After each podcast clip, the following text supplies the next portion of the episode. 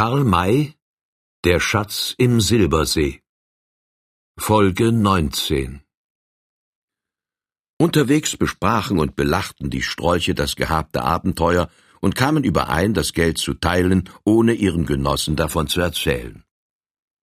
Als sie nach längerer Zeit einen passenden Ort fanden, von welchem aus die ganze Gegend zu übersehen war und sie also weder gestört noch beobachtet werden konnten, stiegen sie ab, um den Raub zu zählen. Als dann jeder seinen Anteil zu sich gesteckt hatte, meinte einer der beiden Tramps zu dem Colonel, Du hättest den anderen auch durchsuchen sollen. Es sollte mich wundern, wenn er ohne Geld gewesen wäre. Pshaw. Was kann man bei einem armen Schreiber finden? Einige Dollars höchstens, und das lohnt die Mühe nicht. Es fragt sich, ob er die Wahrheit gesagt hat und wirklich ein Schreiber war. Was stand in dem Briefe, den er dir zeigte? Es war ein Empfehlungsschreiben an den Ingenieur in Sheridan. Was? Wirklich? fuhr der Mann auf. Und das hast du ihm wiedergegeben? Ja. Was hätte dieser Wisch uns nützen können? Viel, sehr viel, und das fragst du noch? Es liegt doch klar auf der Hand, dass dieser Brief der Ausführung unseres Planes ungeheuer förderlich hätte sein müssen.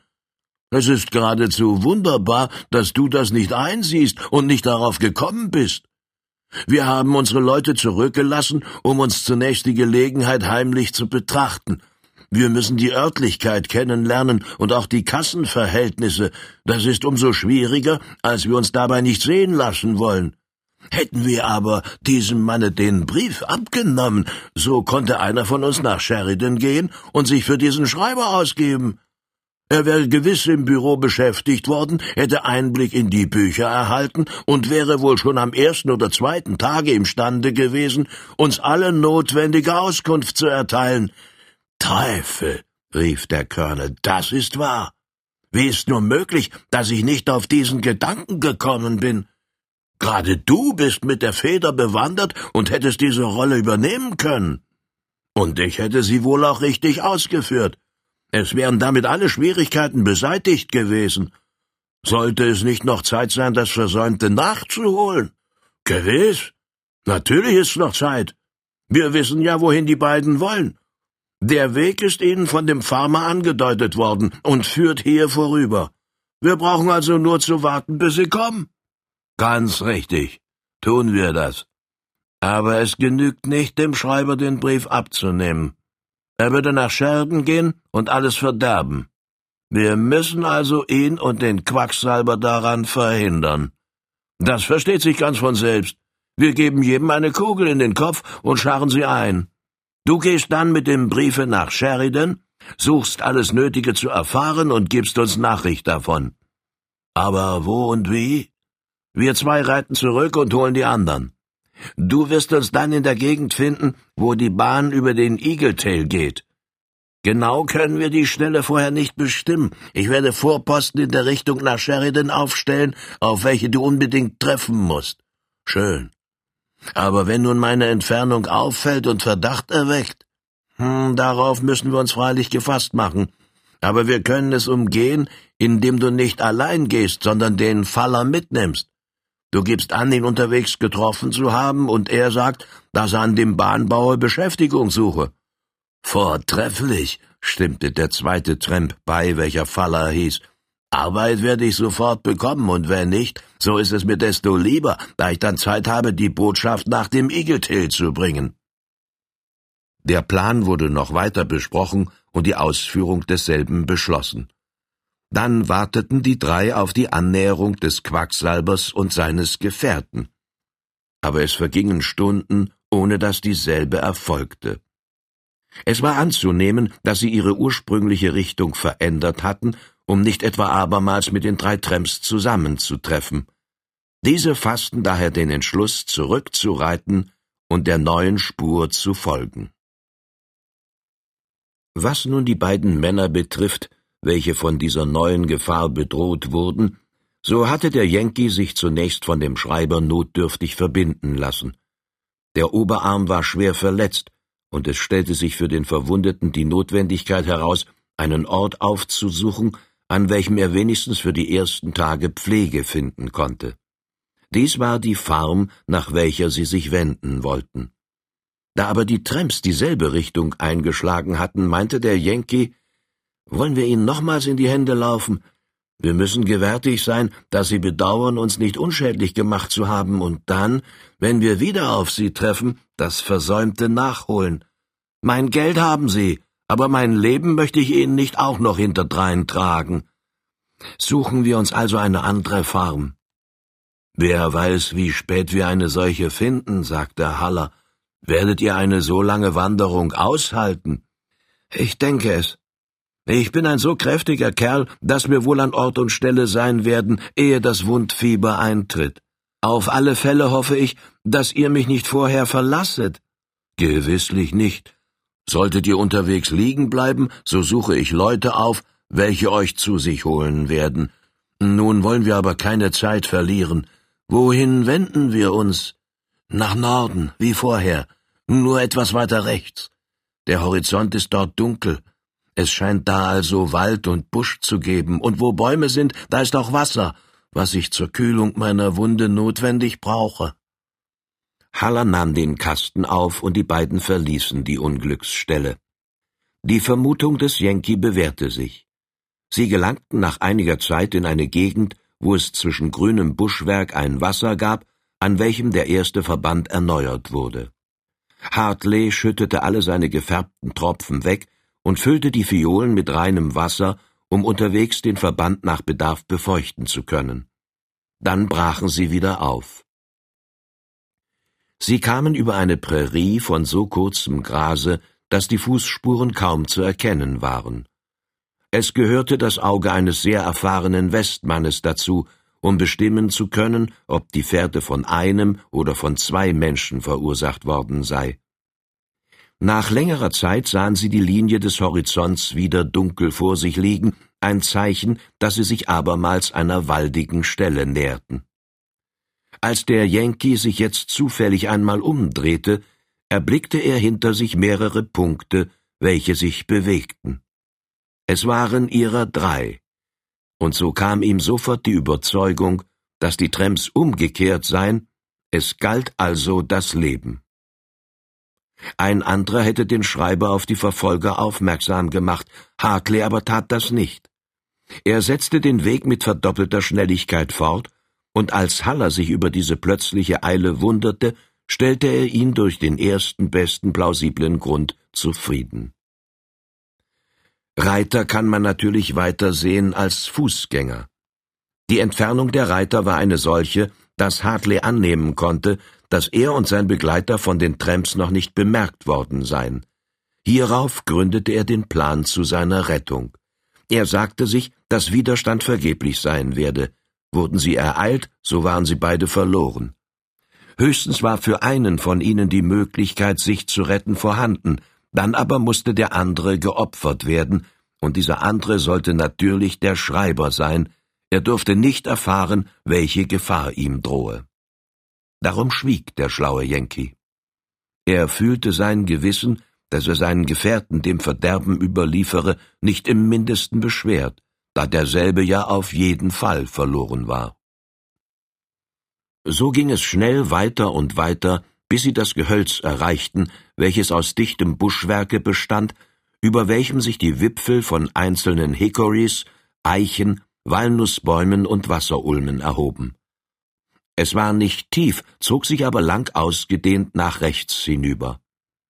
Als sie dasselbe durchschritten hatten und den jenseitigen Rand erreichten, blieb der Yankee stehen und sagte Master Haller, ich habe mir überlegt, wie beschwerlich ich euch falle. Ihr wollt nach Sheridan und habt meinetwegen vom geraden Weg abweichen müssen. Wer weiß, ob und wann wir in der jetzigen Richtung eine Farm finden, da könnt ihr euch tagelang mit mir herumquälen, während es doch ein höchst einfaches Mittel gibt, diese Aufopferung ganz unnötig zu machen. So, welches denn? fragte Haller ahnungslos. Ihr geht in Gottes Namen weiter, und ich kehre nach der Farm zurück, von welcher ich kam, ehe ich euch heute traf. Das kann ich nicht zugeben. Es ist zu weit, ganz und gar nicht. Ich bin erst westlich gegangen und dann mit euch gerade nördlich, also im rechten Winkel. Wenn ich diesen abschneide, habe ich von hier aus nicht ganz drei Stunden zu gehen, und so lange halte ich sehr gut aus. Meint ihr? Nun gut, aber ich gehe mit, ich habe versprochen, euch nicht zu verlassen. Und ich muss euch dieses Versprechens entbinden, da ich euch nicht in Gefahr bringen darf. Gefahr? Ja, die Pflanzersfrau ist nämlich, wie sie mir erzählte, die Schwester des Sheriffs von Kinsley. Werdet ihr von dort aus verfolgt, so ist hundert gegen eins zu wetten, dass der Sheriff auf dieser Farm vorspricht. Ihr würdet ihm also gerade in die Hände laufen. Das werde ich freilich bleiben lassen, meinte Haller erschrocken. Wollt ihr denn wirklich hin? Ja, es ist das Beste für mich und auch für euch. Er stellte ihm die Vorteile dieses Entschlusses in so aufrichtiger und eindringlicher Weise vor, dass der arme Schreiber endlich in die Trennung willigte. Sie schüttelten sich die Hände, sprachen gegenseitig die besten Wünsche aus und trennten sich dann.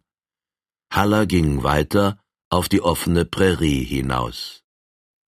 Hartley sah ihm nach und meinte dabei zu sich selbst, der Kerl kann mir leid tun, aber es geht nicht anders. Blieben wir zusammen, so wäre er auch verloren, und ich müsste mit ihm sterben. Nun aber ist's hohe Zeit für mich. Wenn Sie ihn einholen und nach mir fragen, würde ihn sagen, wohin ich bin, also dann nach rechts hinüber. Ich mache mich also nach links davon und suche mir einen Ort, an welchem ich mich verstecken kann. Indem er in die Büsche eindrang, suchte er sich solche Stellen aus, welche keine Fußeindrücke aufnahmen. War ja ein solcher zu bemerken, so glich er ihn hinter sich mit der Hand wieder aus. Dabei war ihm freilich seine Verwundung hinderlich und ebenso der Kasten, den er wieder an sich genommen hatte. Er kam also nur sehr langsam weiter, traf aber zu seinem Glücke bald auf eine Stelle, auf welcher die Büsche so dicht standen, dass sie für das Auge undurchdringlich waren. Er arbeitete sich hinein, legte den Kasten ab und setzte sich darauf. Kaum war das geschehen, so hörte er die Stimmen der drei Reiter und den Schritt ihrer Pferde. Sie ritten vorüber, ohne zu bemerken, dass die Spur von jetzt an eine nur einfache war. Der Yankee schob die Zweige nach der betreffenden Richtung auseinander. Er konnte hinaus auf die Prärie blicken. Da draußen ging Haller. Die Tramps sahen ihn und ließen ihre Pferde in Galopp fallen. Jetzt hörte er sie, drehte sich um und blieb erschrocken stehen. Bald hatten sie ihn erreicht. Sie sprachen mit ihm, er deutete ostwärts, jedenfalls sagte er ihnen, dass der Yankee in dieser Richtung nach der Farm zurückgekehrt sei. Dann krachte ein Pistolenschuss, und Haller stürzte nieder. Es ist geschehen, murmelte Hartley. Wartet nur, ihr Halunken. Vielleicht begegne ich euch einmal, und dann sollt ihr diesen Schuss bezahlen. Bin neugierig, was sie nun tun werden. Er sah, dass sie abstiegen und sich mit dem Erschossenen beschäftigten. Dann standen sie beratend beieinander, bis sie wieder zu Pferde stiegen, wobei der Colonel den Ermordeten zu sich quer über den Sattel nahm. Zum Erstaunen des Yankee kam dieser zurück, während seine beiden Gefährten nicht mit ihm umkehrten, sondern weiterritten.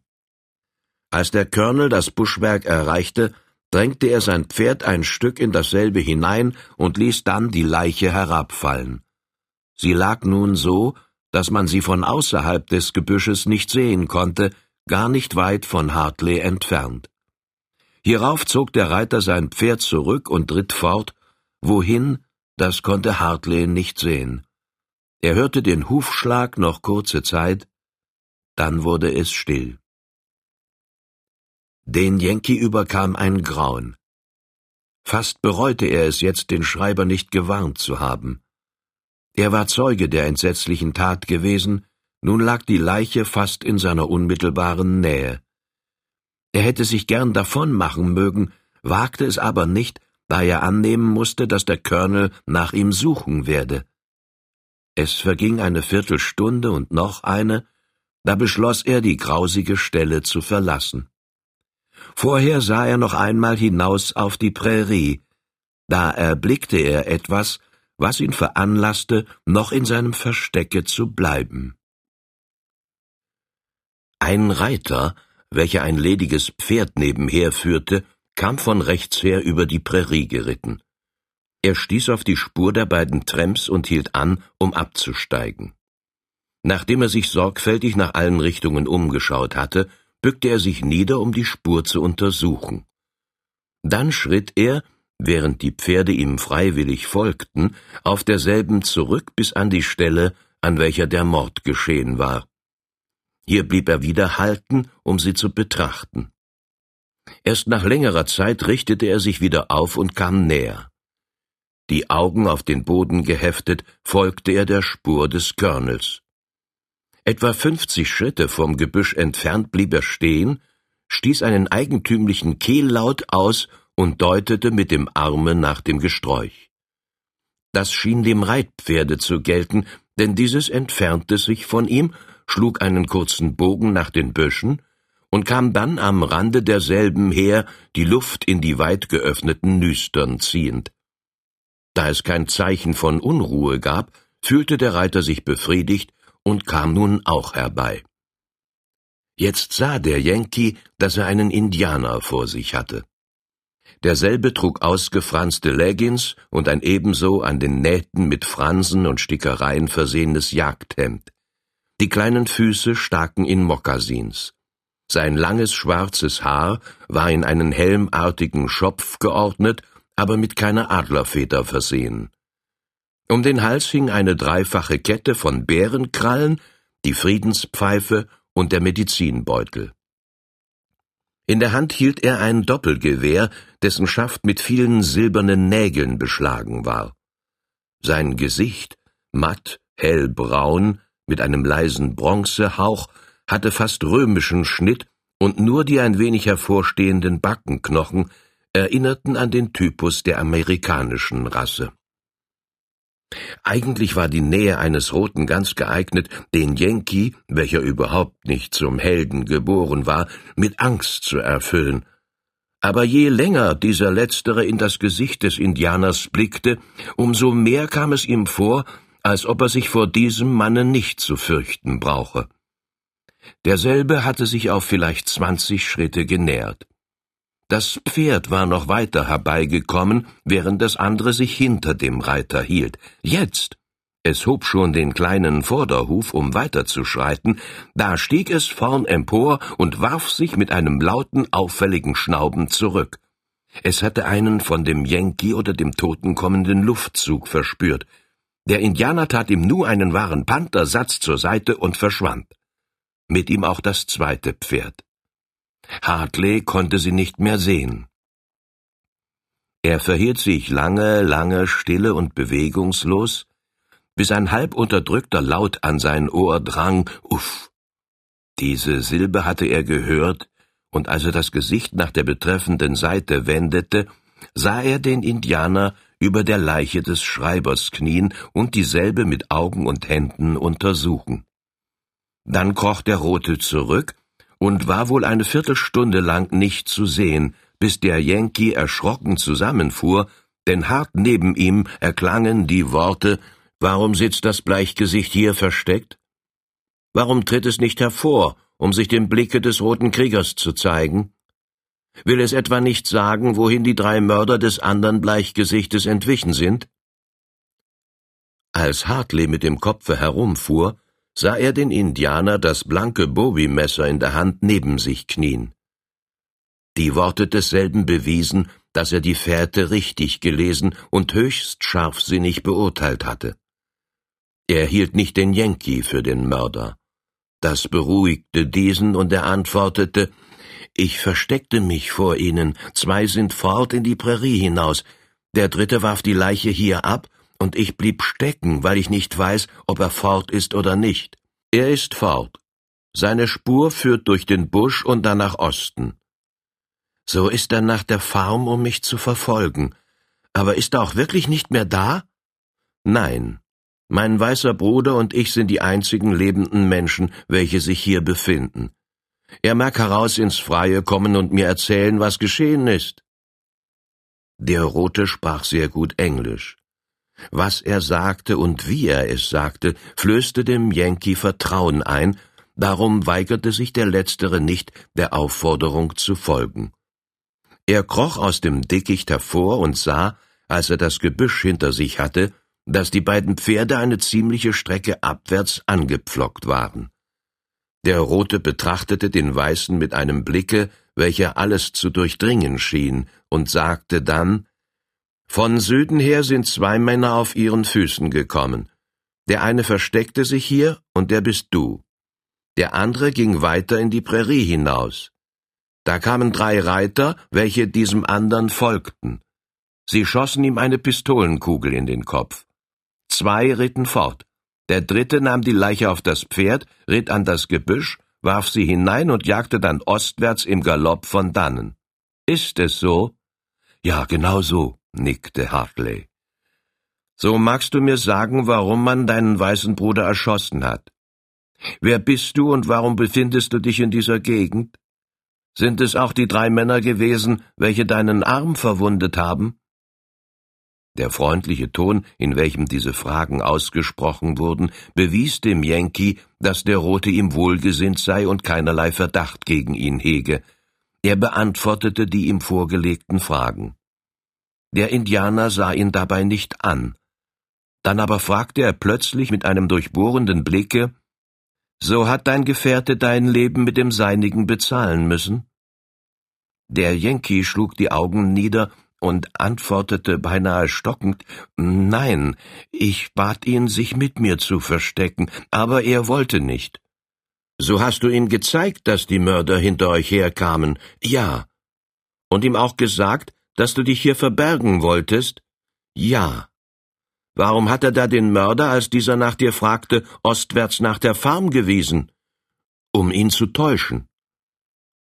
So hat er dich retten wollen und war ein wackerer Kamerad. Bist du seiner wert gewesen?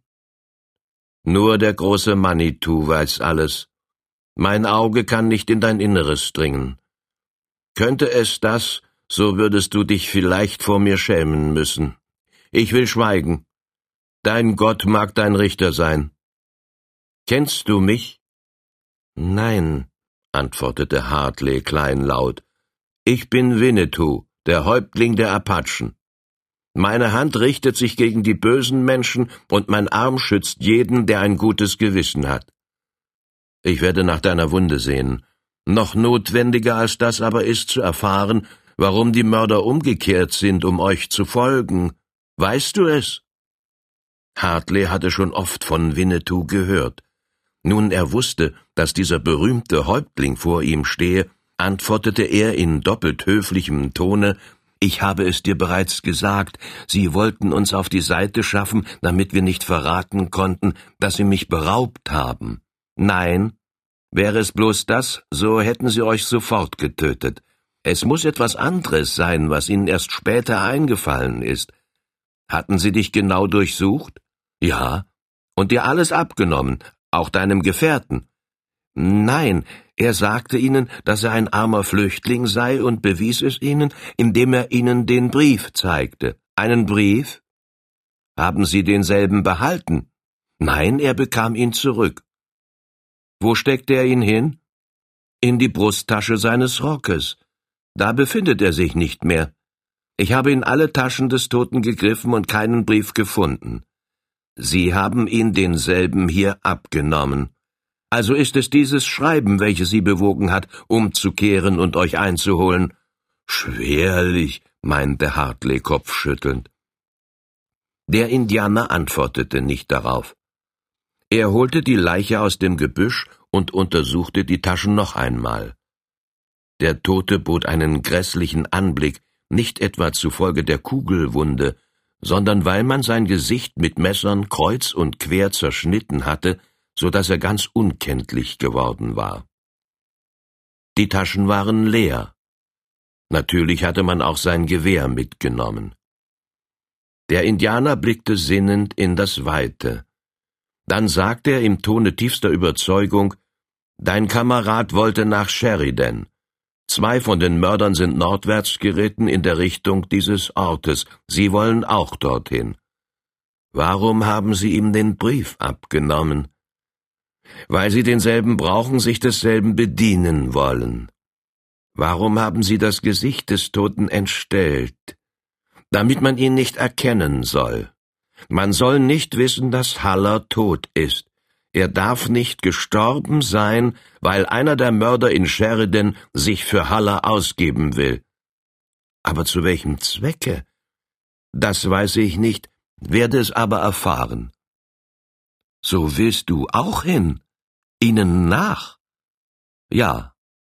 Ich wollte nach dem Smoky Hill Fluss, und Sheridan liegt in der Nähe desselben. Wenn ich nach diesem Orte reite, wird mein Weg dadurch nicht viel größer und länger werden. Diese Bleichgesichter haben etwas Schlimmes vor, was sie dort ausführen wollen.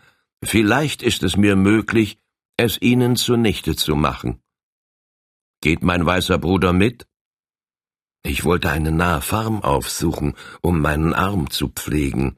Freilich möchte ich noch lieber nach Sheridan. Vielleicht erhalte ich dort das geraubte Geld zurück. So wirst du mit mir reiten. Aber meine Verwundung. Ich werde sie untersuchen. Auf der Farm hat mein weißer Bruder zwar Pflege, aber keinen Arzt. In Sheridan aber wird es einen solchen geben. Auch versteht sich Winnetou auf Behandlung der Wunden. Er kann zersplitterte Knochen wieder festmachen und besitzt ein ausgezeichnetes Mittel gegen das Wundfieber. Zeige mir jetzt deinen Arm. Schon der Schreiber hatte dem Yankee den Frackärmel aufgetrennt, es fiel also dem Letzteren nicht schwer, seinen Arm zu entblößen. Winnetou untersuchte denselben und erklärte, dass die Wunde nicht so schlimm sei, als es den Anschein habe. Die Kugel hatte, da der Schuss aus so großer Nähe abgegeben worden war, den Knochen nicht zersplittert, sondern glatt durchschlagen. Der Rote holte eine getrocknete Pflanze aus seiner Satteltasche, befeuchtete sie und legte sie auf die Wunde. Dann schnitt er zwei Holzschienen zurecht und verband mit Hilfe derselben den Arm so kunstgerecht, wie ein Wundarzt es mit den gegebenen Mitteln auch nicht besser fertiggebracht hätte. Dann erklärte er, mein Bruder kann getrost mit mir reiten. Das Fieber wird gar nicht kommen, oder doch erst dann, wenn er sich längst in Sheridan befindet. Aber wollen wir nicht erst zu erfahren suchen, was der dritte Mörder tut? fragte Hartley. Nein. Er sucht nach dir, und wenn er keine Spur findet, so wird er umkehren und den beiden anderen folgen. Vielleicht tut er das nicht, sondern er hat noch andere Verbündete, welche er vorher aufsucht, um mit ihnen nach Sheridan zu reiten. Ich komme aus bewohnten Gegenden und habe erfahren, dass sich in Kansas viele von den Bleichgesichtern, welche Tramps genannt werden, zusammenziehen. Es ist möglich, dass die Mörder zu diesen Leuten gehören, dass die Tramps einen Streich gegen Sheridan beabsichtigen. Wir dürfen keine Zeit verlieren. Wir müssen schnell hin, um die dortigen Weißen zu warnen. Aber wenn dieser dritte Feind nach hier zurückkehrt, wird er unsere Spur finden und aus ihr ersehen, dass wir seinen Freunden gefolgt sind. Muss er da nicht Verdacht schöpfen? Wir folgen ihnen nicht. Winnetou weiß, wohin sie wollen und braucht also ihre Fährte nicht. Wir reiten einen anderen Weg. Und wann werden wir nach Sheridan kommen? Ich weiß nicht, wie mein Bruder reitet. Nun, ein Kunstreiter bin ich freilich nicht. Ich habe noch wenig im Sattel gesessen, aber abwerfen lasse ich mich nicht. So dürfen wir nicht stürmen, werden das aber durch Stetigkeit einholen. Wir reiten von jetzt an die ganze Nacht hindurch und werden am Morgen am Ziele sein. Diejenigen, denen wir folgen, werden des Nachts Lager machen und also später als wir ankommen. Und was geschieht hier mit der Leiche des armen Haller? Wir werden sie begraben und mein Bruder mag dann ein Gebet sprechen. Die Erde war locker, und so wurde, obgleich nur die Messer gebraucht werden konnten, recht bald eine leidlich tiefe Grube fertig, in welche die beiden den Toten legten, um ihn dann mit der aufgeworfenen Erde zu bedecken. Hierauf nahm der Yankee den Hut ab und faltete die Hände. Ob er dabei wirklich betete, war zu bezweifeln. Der Apache blickte ernst in die untergehende Sonne. Es war, als ob sein Auge jenseits des Westens die ewigen Jagdgründe suche. Er war ein Heide, aber er betete ganz gewiss. Dann schritten sie zu den Pferden. Mein weißer Bruder mag mein Tier nehmen, sagte der Rote. Es hat einen sanften Gang, gleich und eben wie ein Kanu im Wasser. Ich nehme das Ledige. Sie stiegen auf und ritten fort, erst eine Strecke westlich, um dann nach Norden einzubiegen. Die Pferde hatten gewiss schon einen weiten Weg gemacht, schritten aber so munter und rüstig aus, als ob sie eben erst von der Weide gekommen seien. Die Sonne sank tiefer und tiefer, endlich verschwand sie hinter dem Horizonte, die kurze Dämmerung ging schnell vorüber, und dann wurde es finstere Nacht. Das machte den Yankee bange. Wirst du dich bei dieser Finsternis nicht verirren? Winnetou verirrt sich nie, weder bei Tag noch bei Nacht. Er ist wie der Stern, welcher sich stets an der richtigen Stelle befindet und kennt alle Gegenden des Landes so genau, wie das Bleichgesicht die Räume seines Hauses kennt. Aber es gibt so viele Hindernisse, welche man nicht sehen kann. Winnetous Augen sehen auch des Nachts, und was er nicht bemerken kann, wird seinem Pferde sicher nicht entgehen. Mein Bruder reite nicht neben, sondern hinter mir, so wird sein Tier keinen falschen Schritt tun. Es war auch wirklich fast wunderbar, mit welcher Sicherheit Pferd und Reiter sich bewegten. Bald im Schritt, bald im Trabe, oft sogar galoppierend, wurde Stunde um Stunde zurückgelegt und jedes Hindernis umgangen. Es waren sumpfige Stellen zu vermeiden und Bäche zu durchwaten. Man kam an Farmen vorüber, Stets wusste Winnetou, wo er sich befand, und nicht einen einzigen Augenblick lang schien er im Zweifel über die Örtlichkeit zu sein. Das beruhigte den Yankee ungemein. Er war besonders seines Armes wegen besorgt gewesen, aber das Wundkraut war von außerordentlicher Wirkung. Er fühlte fast gar keinen Schmerz und hatte sich über nichts als nur die Unbequemlichkeit des ungewohnten Reitens zu beklagen. Einige Mal wurde angehalten, um die Pferde trinken zu lassen und den Verband mit kühlendem Wasser zu benetzen. Nach Mitternacht zog Winnetou ein Stück Fleisch hervor, welches Hartley essen musste. Sonst gab es keine Unterbrechung, und als die zunehmende Kühle den Morgen verkündete, sagte sich der Letztere, dass er recht gut imstande sei, noch länger im Sattel zu sitzen. Nun graute der Osten, doch waren die Linien des Terrains noch nicht zu erkennen, da ein dicker Nebel auf der Erde lag. Da sind die Nebel des Smoky Hill Flusses, erklärte der Häuptling. Wir werden ihn bald erreichen. Es war ihm anzuhören, dass er hatte weitersprechen wollen, aber er hielt sein Pferd an und lauschte nach links hinüber, von wo taktmäßiger Hufschlag sich näherte. Das musste von einem galoppierenden Reiter sein. Richtig, da kam er heran und flog vorüber ventre à terre, blitzschnell wie ein Phantom.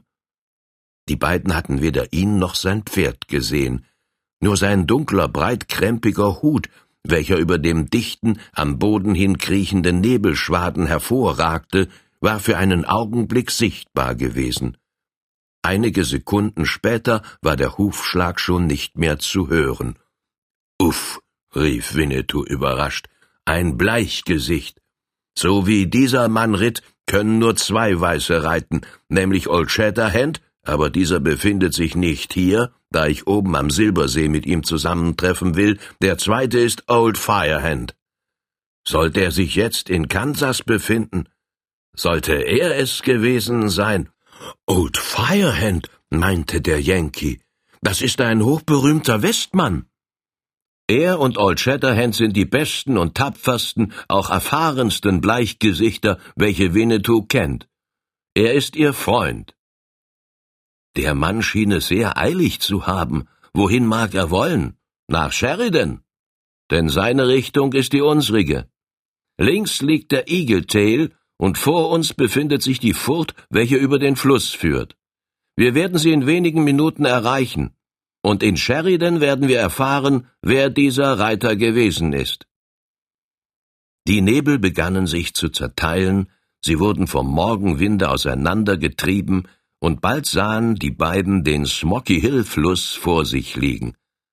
Auch hier bewährte sich die außerordentliche Ortskenntnis des Apachen. Er erreichte das Ufer genau an der Stelle, an welcher sich die Furt befand. Das Wasser reichte den Pferden hier kaum bis an den Leib, so dass der Übergang ein leichter und ganz ungefährlicher war.